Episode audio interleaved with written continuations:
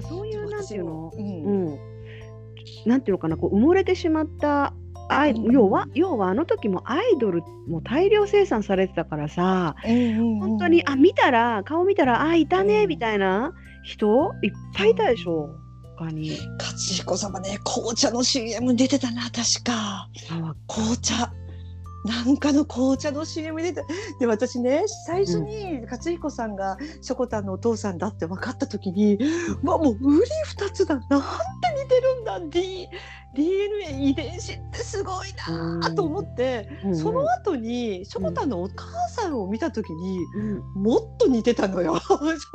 あそうなんだ。もっと似てると。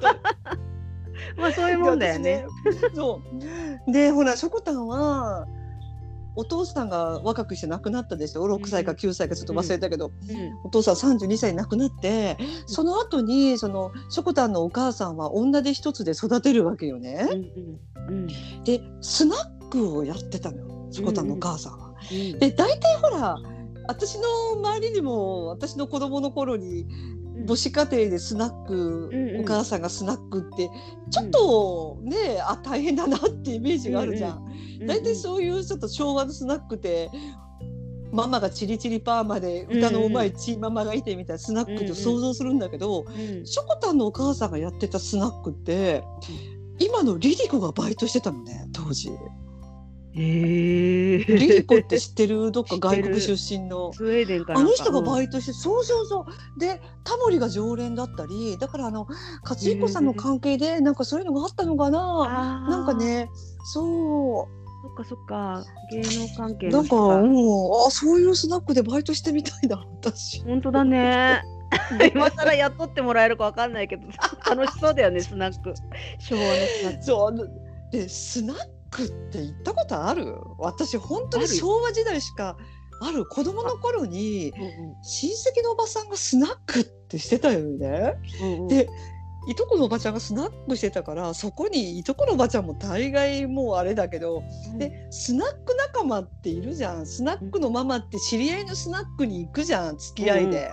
うんうん。行く行く。で私がその中学生ぐらいの時から連れて行かれた友達の経営してるスナックっていうのがうんスナックパラダイスだったかな？そういう名前だったんだけど まあねもうとにかく強烈だったのよ。だったらうん。たまたま入ってきたお客さんが「ここはパラダイスじゃなくてお化け屋敷じゃないか」って。言ってたの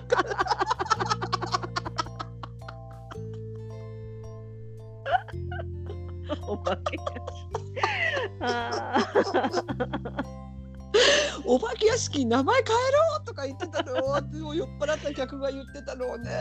ーそういうノリがまた楽しかったねなんかね。そうそうそうそう親父がね。親父がでも当時の親父がね矢沢永吉ばっかり歌うのよ。いい矢沢ばっかり。矢沢永吉もさあ矢沢永うん、吉ってベスト10とかさランクインしてあ登場してた？してないしてない。私あんまりさだから画像で記憶にない一度んだよ。もないよ。うん。ないでしょう。時間よ止まれとか入ってたけどうんうん。あの登場はなかった。いつもあのガラスえなんか回転ドアがぐるんって回るうんんだけど、かからの。ぐるん。ってああそうだよね。だから私矢沢永吉がさ若い時とか、そのベスト10時代にあんまりこう、うん。テレビで見てる記憶がなくってさ、そうんうんうん。の後だよ。もう本当あるいいいい感じで年取ってきた頃になんかうんうん。見始めたっていうかテレビとかで見るようになった感じで。も当時、う最近はね普通に出るもんね。うん、昔は出なかったよね。うんあの松山千春もそうじゃん。絶対出ないって言ってたのにもうこれが最初で最後だよ的な感じでそうそう季節の中でが1位になった時にあれ覚えてるな中継で、長い夜じゃなくて。うん、なんかいや季節の中で最初に出たのは。どういう歌だっけ、えっとめぐるうつむきかけたあなたの。あ れでね毎週毎週1位になるんだけど今週も出ない出ない出ないで、うんうん。もう一度出るってことで中継で覚えてるな。なんか座ってギター、北海道だギター持ったままうん。なんか延々とテレビに出ない理由今日出た理由みたいなのを なんか切々と語ってもうるさいね。早く歌えよ。覚えてない全然。全然そうだよね。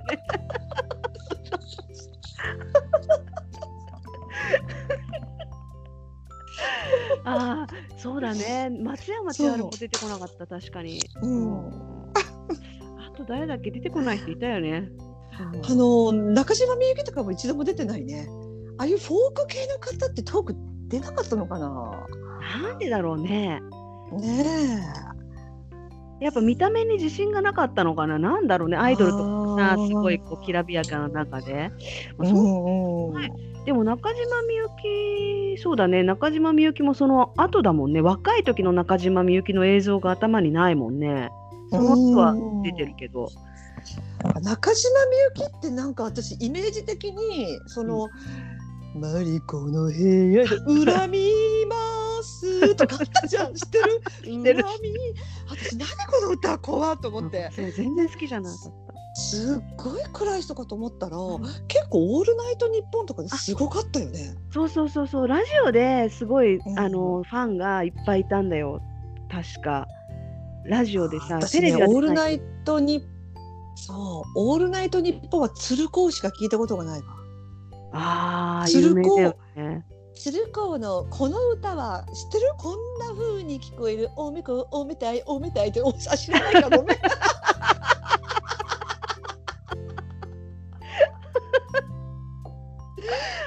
外国の歌がうん。日本の歌詞でエッチな感じに聞こえるっていう代表的な歌がなんかなんだおめこおめたいおめたいっていうそれがもうあまりにも重すぎてそのコーナーのテーマ曲になっちゃってさて次のコーナーはこの歌はこんな風に聞こえるおめこおめたいおめこおめたいっていう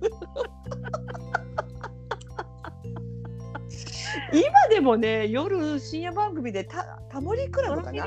ね。そうそう。うん。あれはほらあんまりエッチなのがないけどね、うん。あの鶴光のはすごかったの当時。へえ伝説だもんね。私ね 私多分聞いたことないと思うんだスルックの「オールナイトニッポン」は。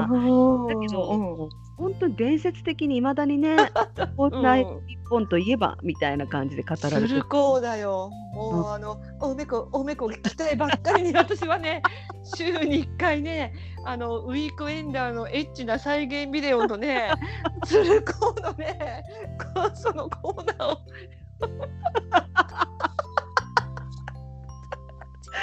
ああー。なるーほ本当にもラジオララジオもでもよく聞いてた？ラジオはねそのオールナイト日本だけかな。うちね、私九州福岡県に住んでたんで夜であんまり遅いとねうん。変な放送がねえ。なんかね韓国とか